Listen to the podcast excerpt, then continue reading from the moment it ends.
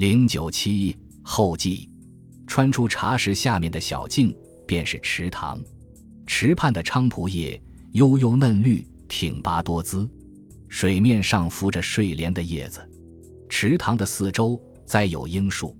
千重子和真一沿着池塘踏上一条林荫小道，嫩叶的清香和着湿土的芬芳荡漾在空气中。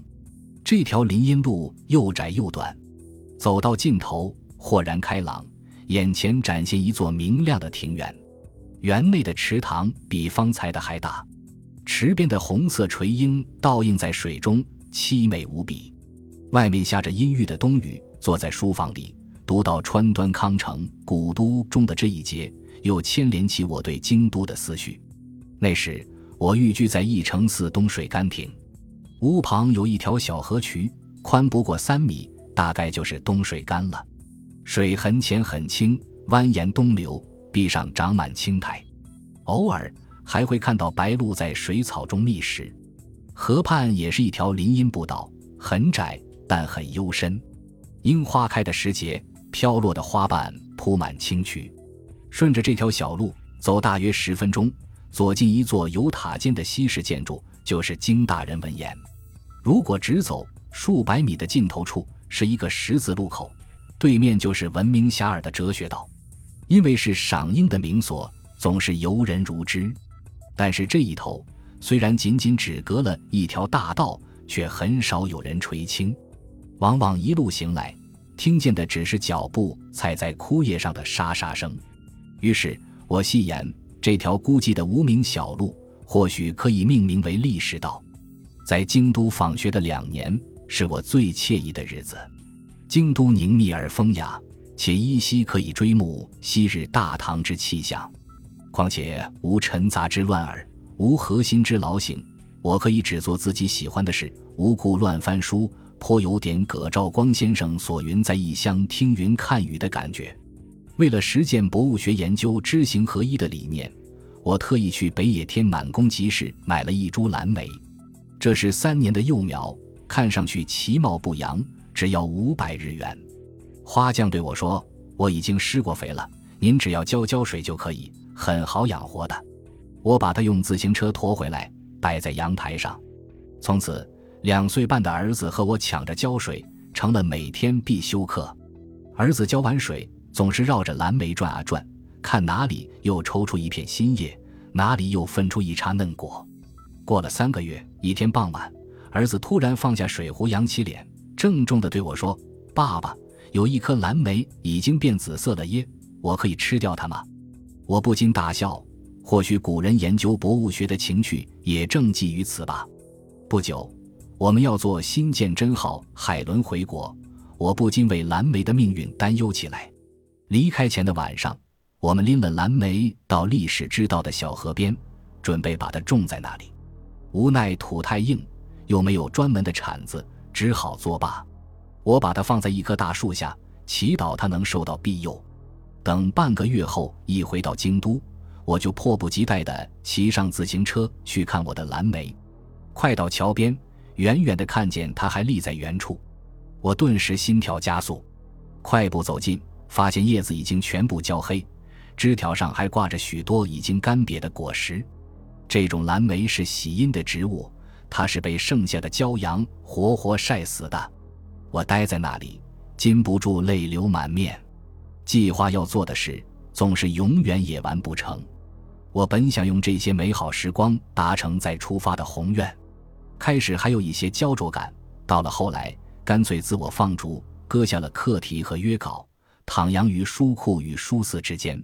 我最向往的不就是这种 members only obligation is to pursue their own research 的境界吗？所以我的研究业绩唯有计算机中不可胜计的待检书目和研读札记，还有那关于蓝莓的历史记忆，而没有一篇像样的专论。但正是这些碎片，今天拾掇成了本书的主干。叶诗荣新疆教授的鞭策和鼓励，始终是我前行的动力。恩师光环无数。仍不脱纯粹学者之本色。每当我想懈惰的时候，就会想起他在课堂上讲起新材料和新问题实验中闪过的光芒，精神为之一振。虽然他越来越忙，但即便是天各一方，仍不忘关怀我这个毕业多年的老学生。每当我感到迷惘的时候，总是把困惑和焦虑丢给我师傅，也总能收到充满温情的教诲。然后我就心定了很多。尽管这是第二本书，第一个要感谢的人，仍是继续给我传道、授业解惑的荣老师。如果老师看了这些拙劣的警队，也像高昌国博士给学生乔敏达的卷子的批语一样，写上“主虽得错处太多”，我就心满意足了。本书的构思深受葛兆光先生的诸多论著的启发，尤其是葛老师出掌复旦文史研究院以来，近水楼台，时时得有机会瞻仰风采，获益匪浅。因此。荣老师认为，葛老师最了解我近年学术转型的路向，建议敦请葛老师撰序。葛老师在三千让之后，大笔一挥，写下一篇气象如此宏大的序文，不仅对于中古东亚博物学的历史背景多所觉发，而且提示了许多有待开拓的问题点和生长点，着实为捉住增色不少。葛老师的过誉之词，我愧不敢当，而劝勉之言。则将成为我今后努力的方向。与捉住《神道人心》一样，此书亦承饶宗颐先生惠予题签。二零零一年春，我因荣师推荐，赴香港中文大学敦煌吐鲁番研究中心，从事沙州归义军朝野信年录初稿之撰写。此为饶公选唐先生主编《补资治通鉴史料长编稿》系列之一，因而得有机缘亲至饶公教诲。颇具诗画家气质的饶公，睿智多识而又幽默诙谐，常与我纵论古今东西之学术与人物，令我有如坐春风之感。某日，蒙饶公召见于中国文化研究所，时值香港中文大学文物馆藏简读副刊，饶公手持一册，为我讲授《资一》等古义典籍及松人解除简，且嘱我曰：近年华夏地不爱宝。出土资料不可胜数，其中尤多数数文献与礼俗信仰交涉者甚火。中国宗教思想史因之得以书写新页。不至简读，不明方术，则无以明中国文化之真精神。余君正当英年，不妨于至敦煌吐鲁番学之暇，稍留意于斯也。前辈大家对后学之殷殷厚望，敏感五内。于始致力于中古方术之研究，实拜饶公之赐，为资质驽钝，创获甚微。今年恰逢饶公九五华诞之喜，当以此小书为饶公送寿。近几年的海外游学对于本书的写作至关重要，我应当首先向京都大学人文科学研究所高田师兄教授和日本学术振兴会深表谢意。高田先生是在西陲出土中国中式写本研究、文献学、音韵学、藏学、东西交通史诸领域均有精深造诣的东方学家。或许因为是在巴黎拿的博士学位，高田先生的风格与传统的日本学者似乎有些不同。他对我很客气，写信给我，总是称我于心先生。除了托我买几本稀奇古怪的小册子之外，从不叫我做什么。相反。倒是他不断的给我热情的关照，甚至亲自开车帮我搬家。他总是说我请你来，这是我的职责。在此之前，我们差不多已有近十年的交情，可以说是一间师友之间。我一直把他也当作老师看待，尽管他的学问精髓，我根本无从领会。高田先生也是书虫，这是我们共同语言之所在。每逢他的映日书屋有搜罗到新奇的宝贝。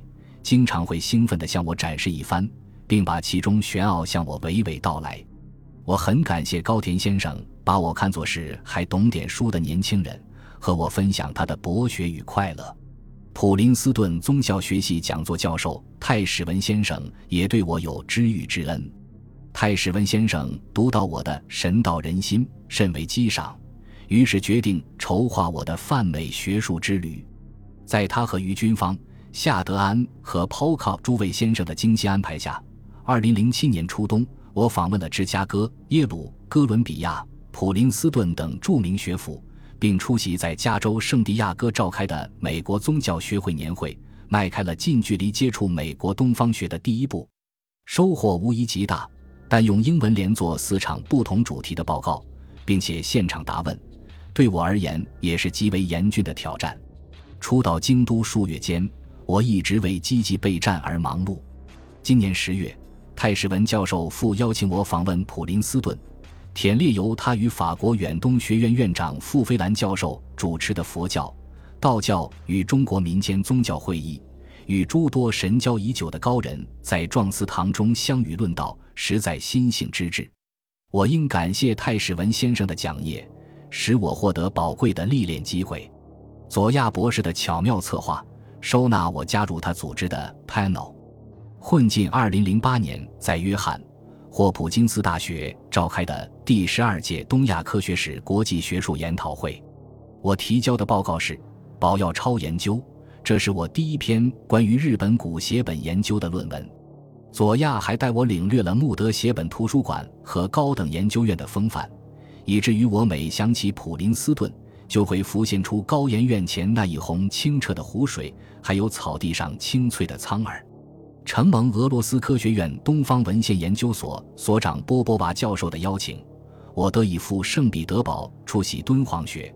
第二个百年研究视角与问题国际学术研讨会，涅瓦河畔旖旎的风光固然让我流连，但东方文献研究所、埃尔米塔什博物馆和俄罗斯国家图书馆收藏的秘宝更是令我垂涎。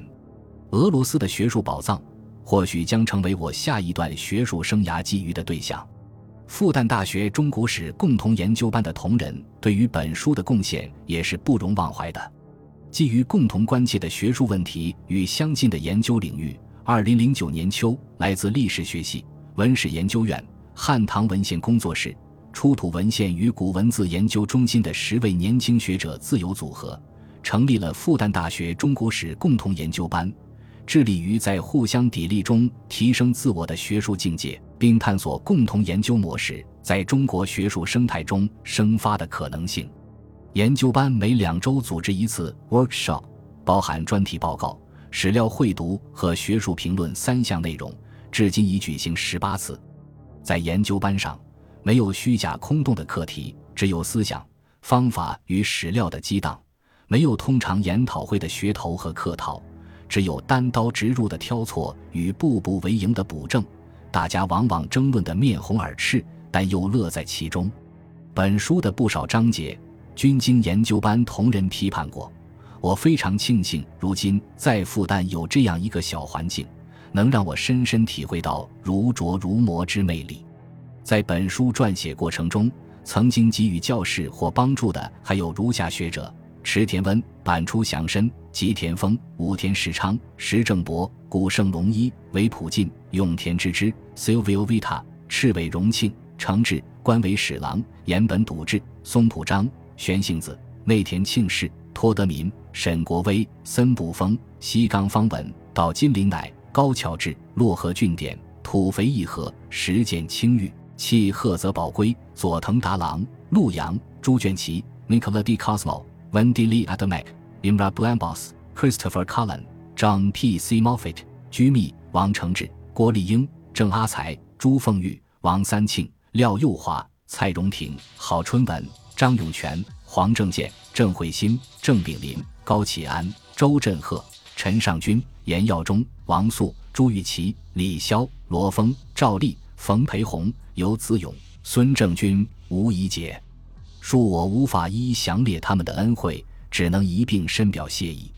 本书得以顺利出版，仰仗的是荣新江老师和陈尚军老师的大力推荐。还有上海古籍出版社副县展先生和吕瑞峰先生的鼎力相助，若不是他们的百般迁就和高效敬业，如此短时间内刊行，断是不可能完成的任务。在校订过程中，张小燕博士多次通读全稿，不厌其烦的荒谬正肃，令我感激莫名。我的学生汤少辉、翟敏浩、钟无墨也助了我一臂之力，是我应当铭记的。需要说明的是。本书的第二章原系我与陈浩师弟合撰，刊于敦煌吐鲁番研究，其他部分章节也曾在唐研究、文史、复旦学报等刊物发表过。我应感谢他们凯允将这些篇章的增订本收入本书。志蒙游行外国传阅，每见外国道人说世家遗迹，又闻方等重经不在西域，常慨然有感，持心峡外，以为万里咫尺，千载可追也。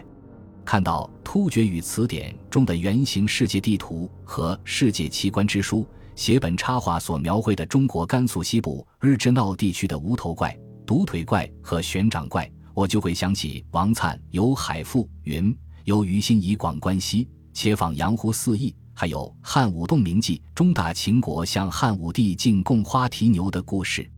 这些难道不是博物学文献所见中古时代之世界图像的绝佳范例吗？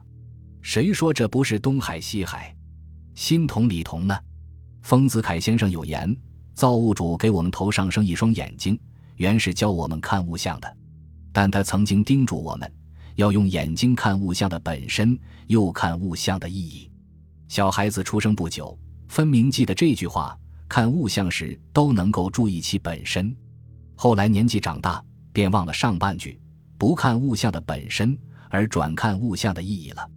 学艺术便是补上这上半句的。博物学研究既用艺术家的眼光，又用历史家的眼光来看世界。我们在物象本身与意义之间往复，是为了回到孩提时代吗？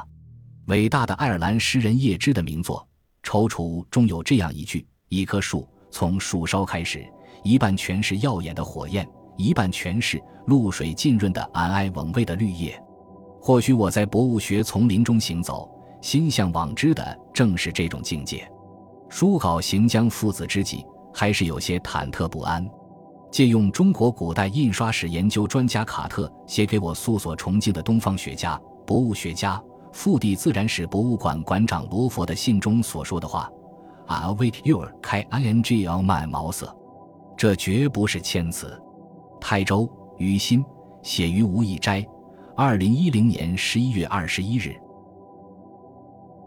本集播放完毕，感谢您的收听，喜欢请订阅加关注，主页有更多精彩内容。